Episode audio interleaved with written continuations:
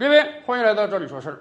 两个月前，我国开始了三胎时代。咱不说是鼓励大家生三胎，好歹是生三胎已经合理合法没有问题了。但是跟当年开放二胎不一样啊，开放二胎之后，当年就有超过五百万家庭生了二胎。现在开放三胎了，我们似乎还没有听说哪个家庭开始生三胎了。为什么？养育孩子成本太高了，对于很多年轻人来讲，生不起、养不起，尤其是要养育一个学龄前的儿童，父母双方是要花费很大精力的。而今天很多在职场中打拼的年轻人，最愁的就是没有时间兼顾家庭和工作。那么怎么办？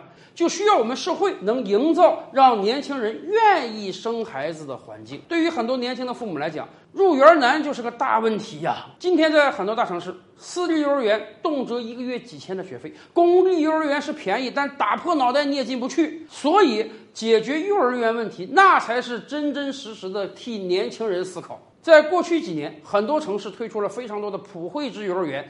政府出钱购买教育服务，然后以比较低廉的价格让老百姓能把孩子送到幼儿园中。而今天多部委出台政策，还要鼓励企事业单位办幼儿园。什么叫企事业单位办幼儿园？今天很多八零后、九零后是有这个记忆的，就是单位托儿所嘛。我们很多人的童年就是在父母单位的托儿所中度过的。妈妈早上上班的时候带着你一块儿到单位，妈妈到办公室里工作，你在单位的托儿所里上学，下班之后再一起回家。单位托儿所不单是免费的，而且能提供非常好的教育，家长安心，孩子舒心。然而，过去几十年，很多单位托儿所纷纷消失了，变成了永久的记忆。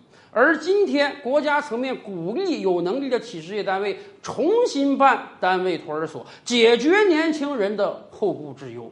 说实话，未来很多年轻人在找工作的时候，我觉得这也是企业一个卖点。今天我们很多企业说：“哎呀，我给你上五险一金，我有企业年金，我工资多，我开工资早。”未来有没有可能你提供更多的托幼服务，也是你企业招揽人才的法宝呢？